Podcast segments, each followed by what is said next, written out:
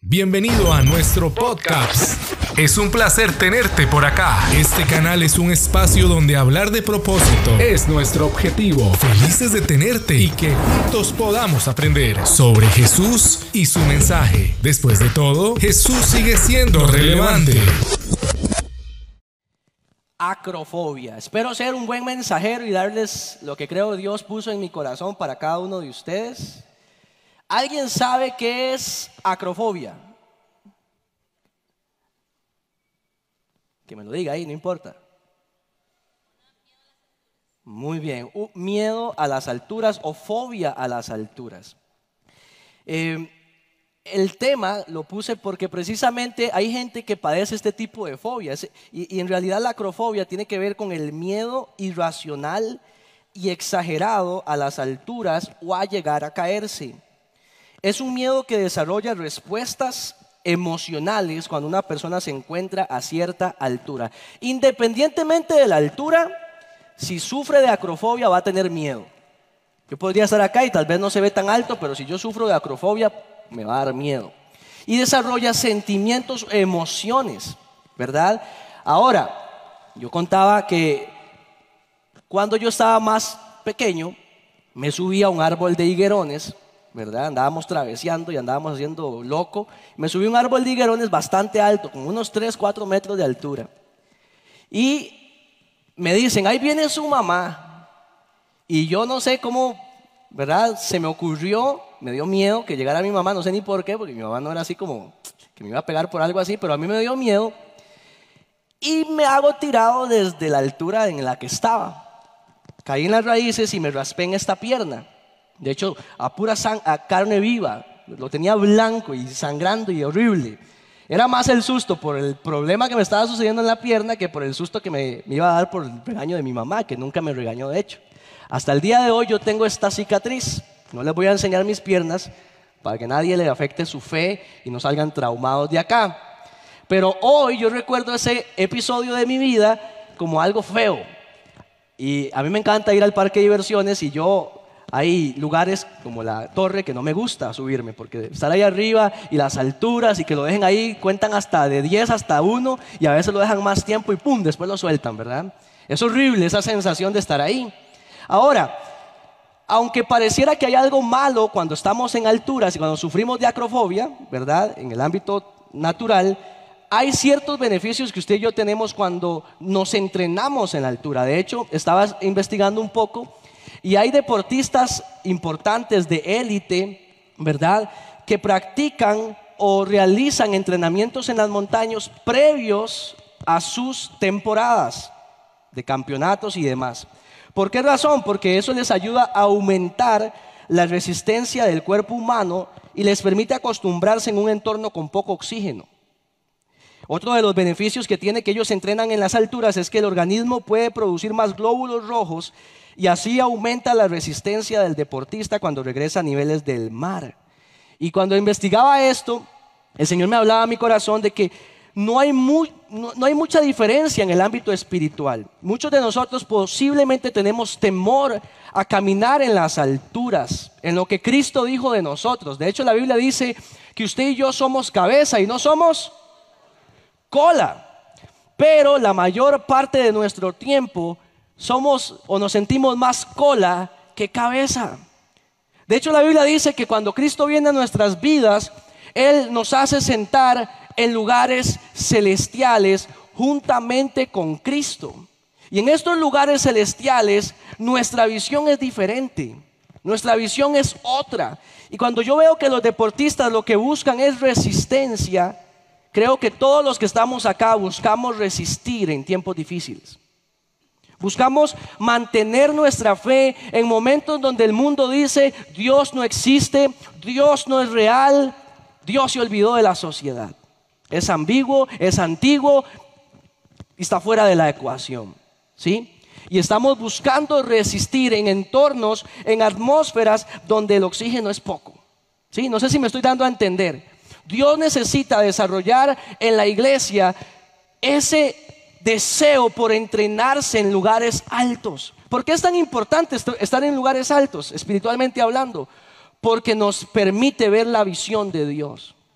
Nos permite ver las circunstancias, nos permite ver el panorama desde el ámbito de Dios. Qué difícil es ponerse en los zapatos de Dios, pero es que Dios quiere que estemos ahí y lo veamos con esa, con esa visión. Y cuando veo el profeta Habacuc, que es el libro en el que vamos a estar desarrollando, son tres capítulos que a mí me volaron la cabeza.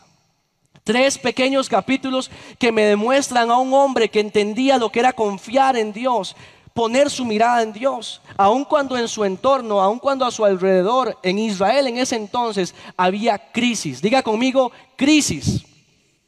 ¿Cuántos saben lo que es pasar crisis? Solo unos cuantos. ¿Cuántos saben lo que es pasar un tiempo de crisis? Es más, yo estoy seguro de que muchos de los que nos están viendo y los que están acá están en un tiempo de crisis. Y existen muchos tipos de crisis. Crisis financiera, crisis emocional, crisis espiritual, crisis en el matrimonio, crisis mentales, físicas, un tema de salud, algún diagnóstico. Y Dios no está lejos o no se hace el de la vista gorda como decimos nosotros cuando hay crisis, porque Dios está ahí también. Ahora quiero que leamos Habacuc capítulo 3 en el versículo 16. ¿Lo tienen? Ok, dice, al oír esto, dice el profeta, me estremecí por dentro, mis labios temblaron de miedo, se me doblaron las piernas, caí y temblé de terror. Esperaré en silencio el día venidero cuando la catástrofe golpee al pueblo invasor. Noten algo. El profeta está levantando una oración y dice, me da temor de lo que estoy viendo, mis labios temblaron de miedo, se me doblaron las rodillas, caí, temblé de terror, porque hay un invasor. ¿Ok? Dice, aunque las higueras no florezcan y no haya uvas en las vides.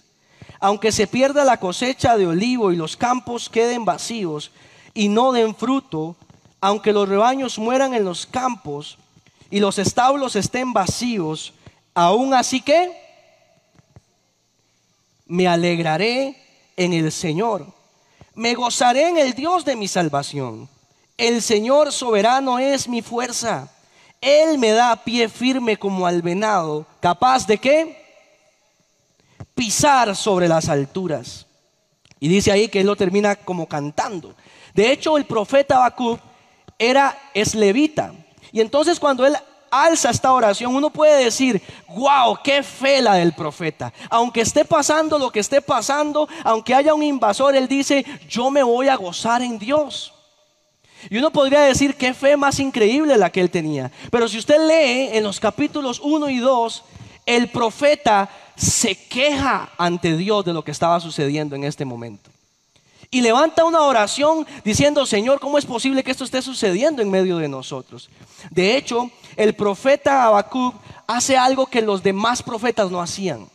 Normalmente los profetas hablaban al pueblo de parte de Dios. Pero en este entorno el profeta está hablando a Dios de parte del pueblo. Entonces el profeta dice, bueno, es que no, no está nada bonito lo que está sucediendo, las higueras no están floreciendo, no hay uvas en las vides, pero yo tengo que gozarme en Dios. Y entonces se pone en el lugar del pueblo. Ahora, Abacú muestra en estos libros cómo Israel será acorralado por los babilonios. De hecho, en el versículo, capítulo 1, en el versículo 6, expresa que los babilonios eran crueles cuando se trataban de castigar a sus enemigos. Los invasores que en este momento estaban en Israel eran los babilonios. Era gente cruel, era gente que le gustaba ver sufrir a sus enemigos. Y entonces pareciera raro, pero a causa de su pecado en Israel, Dios permite que este invasor entre en los territorios de Israel. Y pareciera que está calladito. Dios está haciéndose el que no, no pasa nada. Y entonces el profeta dice, ¿cómo es posible, Señor, que usted permita que esto esté sucediendo? Y entonces es por eso que yo hoy quiero hablarles de dos beneficios que tenemos y experimentamos cuando usted y yo nos entrenamos en las alturas. Y el primer beneficio es que creamos resistencia en medio de la crisis. Habacuc capítulo 2, en el versículo 1, quiero que lo leamos.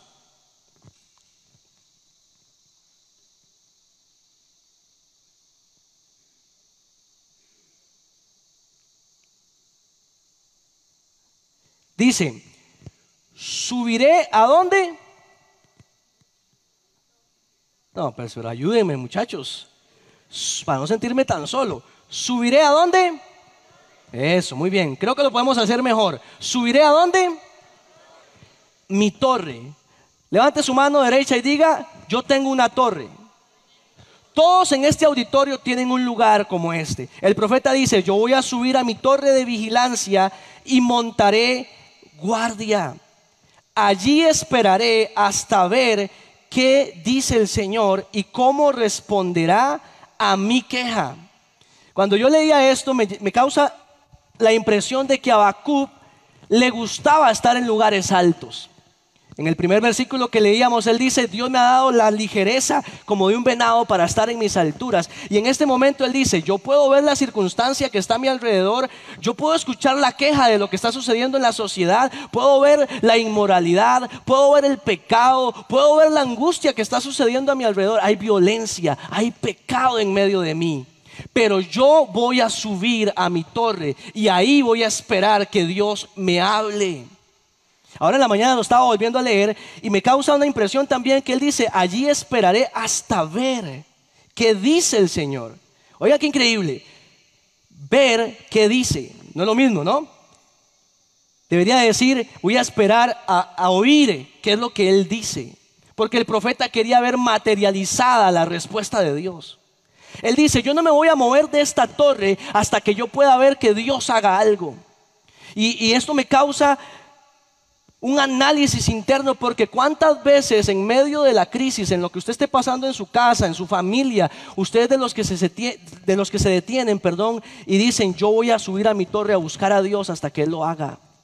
Hasta que Él me responda por mis hijos, por ese negocio que estoy orando, por ese trabajo o porque me despidieron. Hasta ver que Dios lo haga. Pero lo que pasa con nosotros es que perdemos la fe en ese proceso. Si el profeta se hubiese quedado abajo en medio de la sociedad, él seguiría quejándose ante Dios. Por eso es que Dios necesita que usted y yo ampliemos nuestra visión, porque estando arriba vemos las cosas no como el mundo las ve, no como el mundo espera que veamos las cosas, sino como Dios las logra ver. Él sabía que desde la torre podía ver mejor el panorama de todo lo que sucedía en la ciudad. Y es que hoy por hoy, iglesia, nosotros vivimos en tiempos difíciles, donde vemos la misma situación. Vemos corrupción en donde debería de reinar la justicia de Dios, la justicia de los hombres. Vemos una sociedad que niega la existencia de Dios. Y ahora, los tiempos de crisis siempre van a llegar. Eh, y a mí no me gustaría decir esto, pero es que la crisis va a aumentar. Se va a poner más complicado. Yo tengo un profesor en la universidad que dice, nosotros les estamos dejando este país así como está y está bien, pero se va a poner peor. Y tiene una, es una verdad lo que nos dice. ¿Qué país, qué sociedad le vamos a dejar a nuestros hijos? Yo no tengo hijos todavía, pero me preocupa saber qué sociedad le vamos a dejar. Por eso es importante que usted y yo escuchemos la verdad.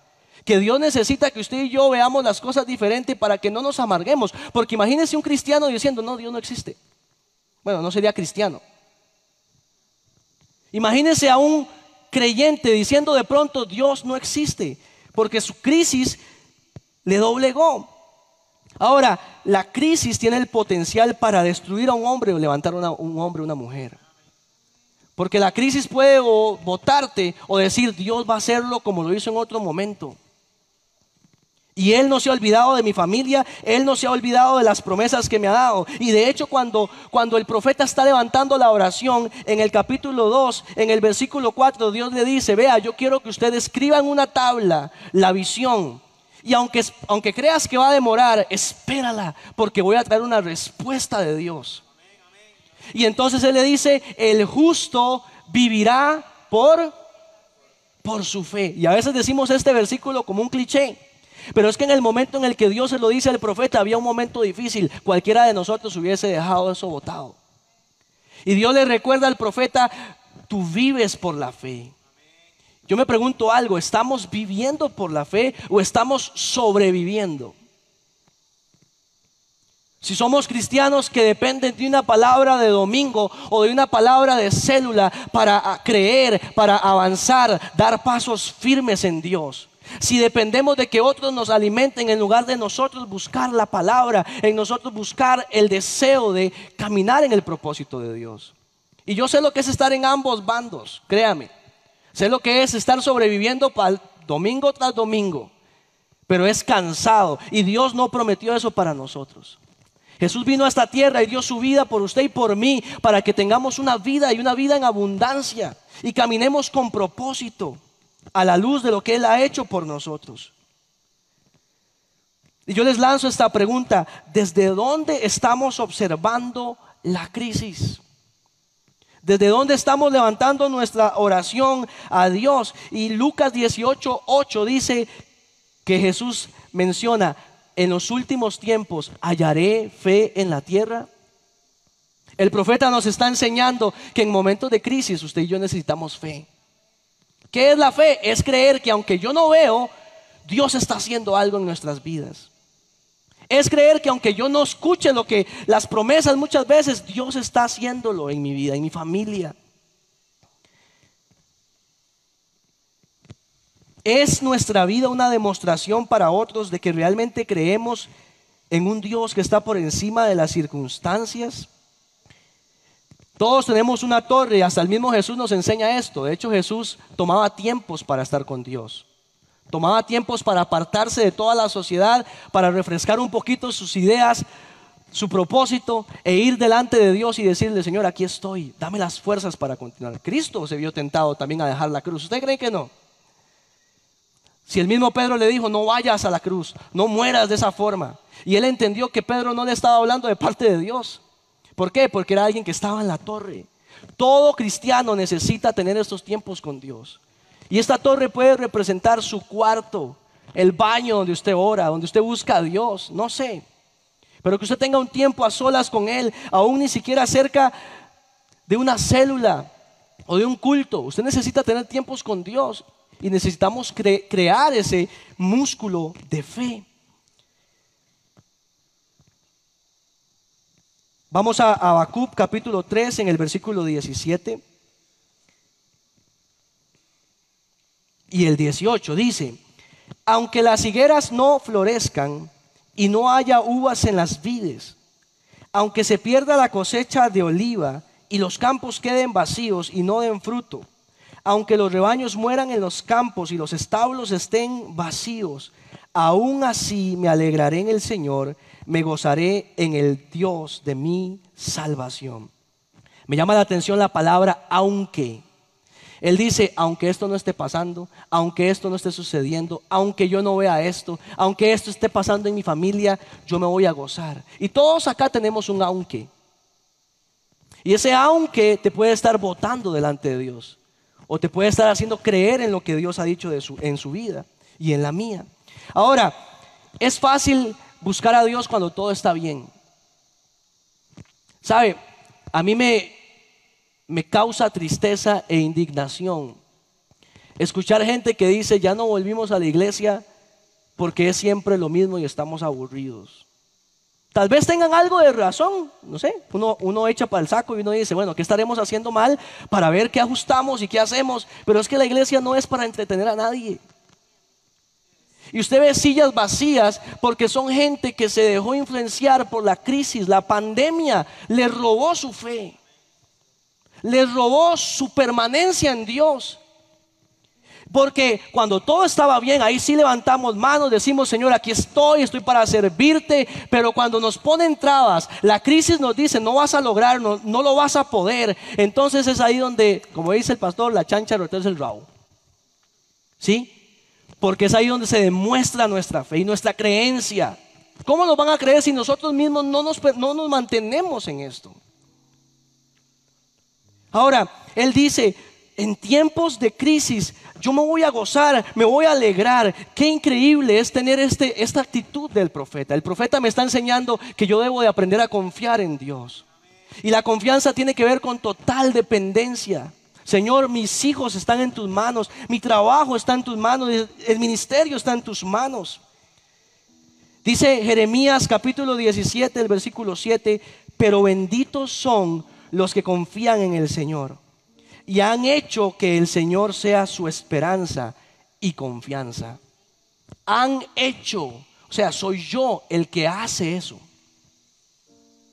Pero creemos que Dios haga todo para mí y nosotros no estamos dispuestos a hacer algo para Dios.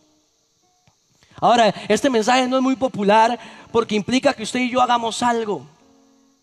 Muchos nos hemos sentido tranquilos desde nuestras trincheras y hemos dicho que Dios lo haga o que otros lo hagan, pero Dios está ocupando que usted se mueva de esa silla y empiece a ejercer su llamado, su propósito y empiece a decirle a una sociedad que cree que Dios no existe, que Dios está interesado en resolver los conflictos que están sucediendo en medio de nosotros. Nosotros hemos sido los responsables de que la gente no quiera buscar a Dios muchas veces. Porque le hemos vendido a la sociedad un Dios que está lejos de lo que está sucediendo. Ahora, el segundo efecto que yo veo en la vida del profeta al caminar en las alturas es que él mantenía una fe avivada. Y en el capítulo 3, en el versículo 2, ahí mismo en Habacuc dice, Oh Jehová, he oído tu palabra y temí. Oh Jehová, aviva ¿Tu qué? Diga fuerte conmigo, tu obra. En medio de los tiempos, en medio de los tiempos, hazla conocer. En la ira, acuérdate de la misericordia. Qué linda la oración de Abacú, porque él dice, aviva tu, él ora por cuatro cosas acá. Una de ellas es, aviva tu obra en medio de los tiempos. Avivar tiene que ver con estar encendido.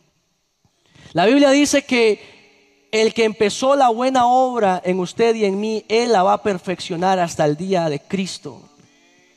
Él lo va a hacer. Pero entonces el profeta dice, yo quiero que la gente pueda ver que hay una obra avivada en medio de los tiempos. Yo estoy esperando que Dios haga algo, que intervenga, que Dios meta su mano, que sane, que liberte, que restaure la sociedad. Y Él ora y dice, Señor, yo te pido que avives tu obra. ¿Cuántos de nosotros nos atrevemos a orar por la sociedad en tiempos como este? ¿Cuántos de nosotros nos atrevemos a decir, Señor, no se trata de mis caprichos o de lo que yo quiero? Porque cuando usted ve la necesidad de lo que está pasando afuera, usted tiene que incomodarse. Usted sabe que ha madurado y ha crecido en Dios cuando usted le, le importa lo que está sucediendo afuera. Cuando a usted le duele que la gente se esté perdiendo. Cuando a usted le duele que alguien diga que Dios no le toma en cuenta. Ahora, oramos con esa misma intensidad cuando vemos la crisis. Somos de los que se quejan o de los que van a Dios para solucionar. Sabemos que tenemos que no le tememos a la crisis cuando comprendemos desde dónde la estamos viendo. Y quiero que me acompañen para ir terminando a Efesios capítulo 2 en el versículo 6. ¿Estamos aprendiendo?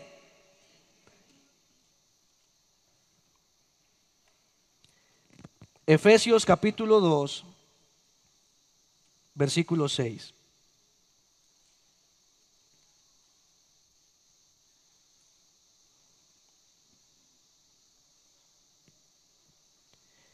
Dice, y juntamente con él nos resucitó y asimismo nos hizo sentar en los lugares celestiales con Cristo Jesús. ¿Para qué? Para mostrar, para mostrar, dice, en los siglos venideros las abundantes riquezas de su gracia en su bondad para con nosotros en Cristo Jesús, Señor nuestro. Él dice, yo les, yo les he puesto en un lugar de honor. ¿Sabe? El diablo nos ha querido mentir, robar y destruir la imagen que Él nos ha dado a nosotros. Él te ha puesto en un lugar de honor para que puedas gobernar, para que puedas tomar decisiones, para que lo puedas hacer guiado por el Espíritu Santo. Pero me llama la atención que el versículo dice, para mostrar. Todos nosotros acá tenemos una voz que necesita ser escuchada. Tal vez yo no puedo llegar a donde usted puede llegar. Y usted no va a poder llegar donde yo voy a poder llegar. pero nuestra voz necesita ser mostrada.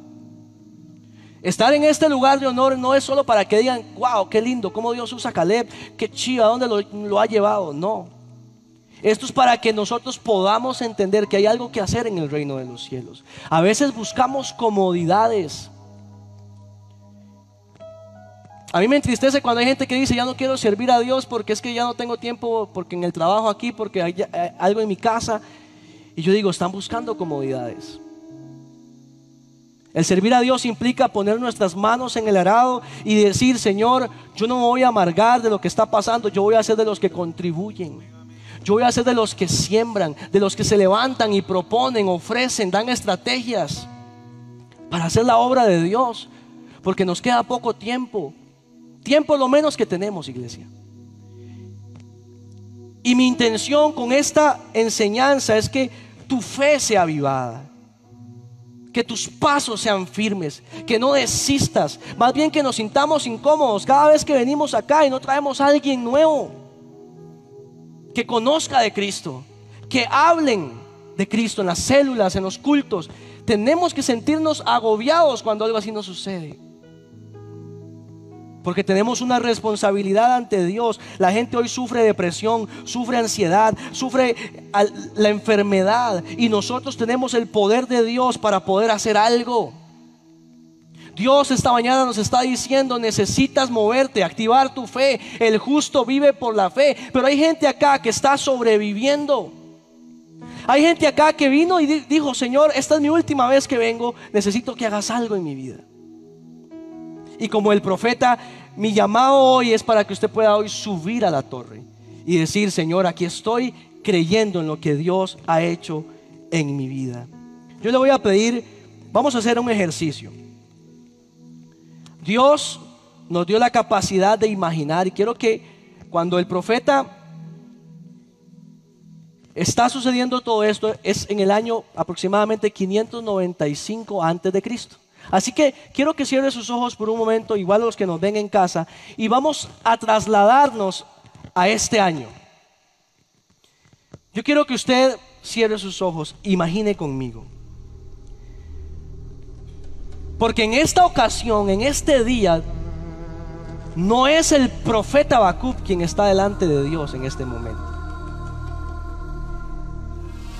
En este momento eres tú el que está viendo la situación te levantas esta mañana como todos los días y empiezas a escuchar el clamor de una sociedad que dice, Dios no existe.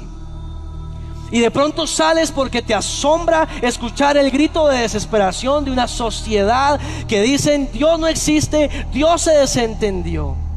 Y entonces empiezas a ver a, a varios jóvenes correr con sus manos ensangrentadas a causa de la corrupción de su pecado y porque han asesinado, han matado a hombres y mujeres inocentes.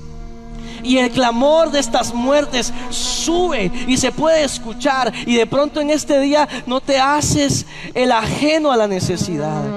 Estás escuchando el clamor de una sociedad que necesita escuchar la voz de un mensajero. Y de pronto ves que hay injusticia, hay violencia, hay gente que está sufriendo depresión. Tu vecino en este mismo instante está gritando porque hay violencia en su hogar. Porque hay una circunstancia que no le dice esperanza, que no le habla de esperanza. Y entonces empiezas a sentirte agobiado porque tienes la necesidad de hacer algo, tienes la necesidad de ver cómo haces algo y de pronto empiezas a escuchar los gritos de desesperación de una mujer que dice, mi hijo se ha ido de mi casa, ¿dónde está? ¿Dónde están mis hijos?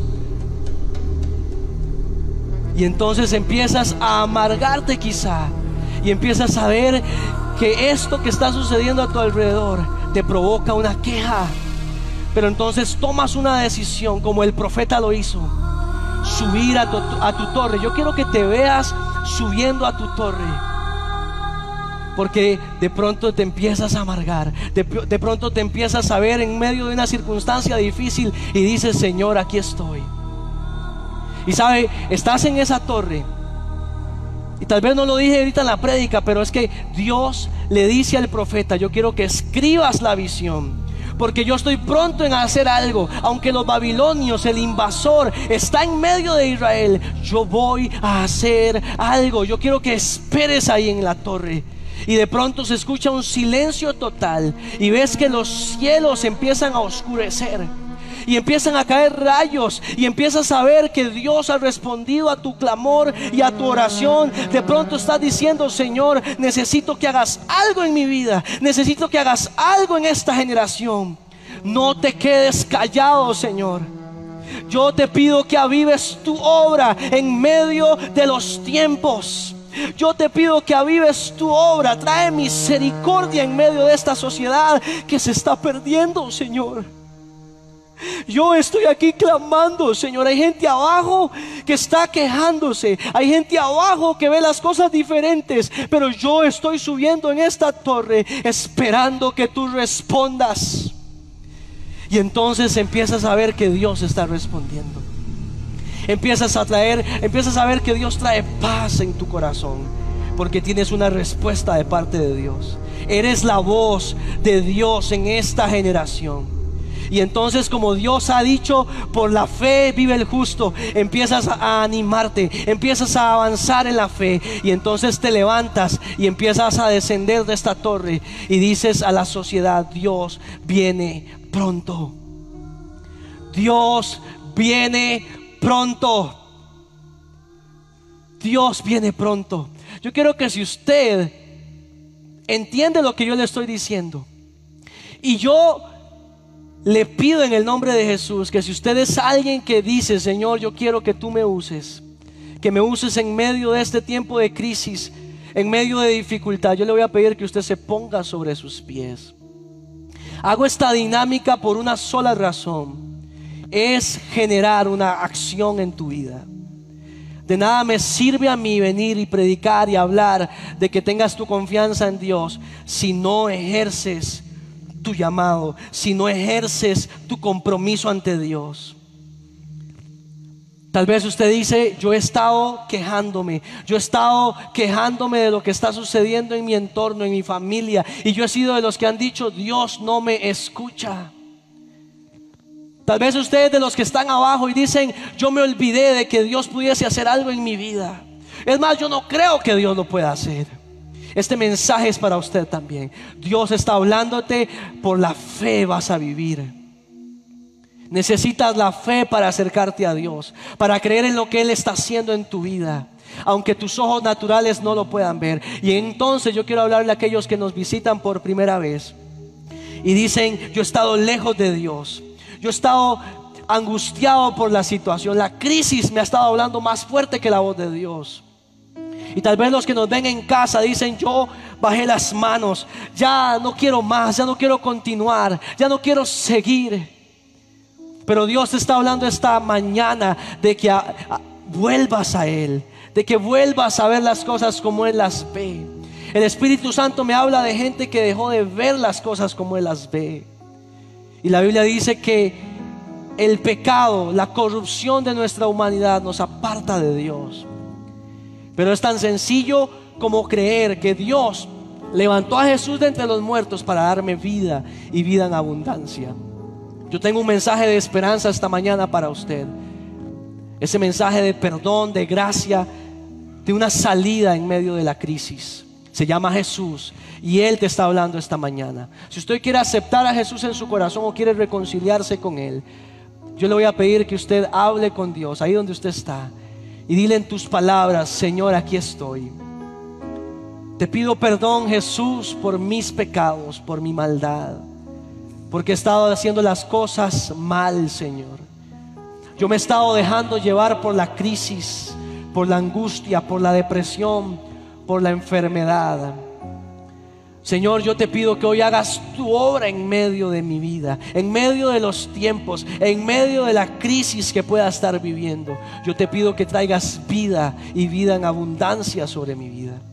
En el nombre de Jesús, te pido que escribas mi nombre en los cielos y no lo borres nunca, Señor. Amén y amén.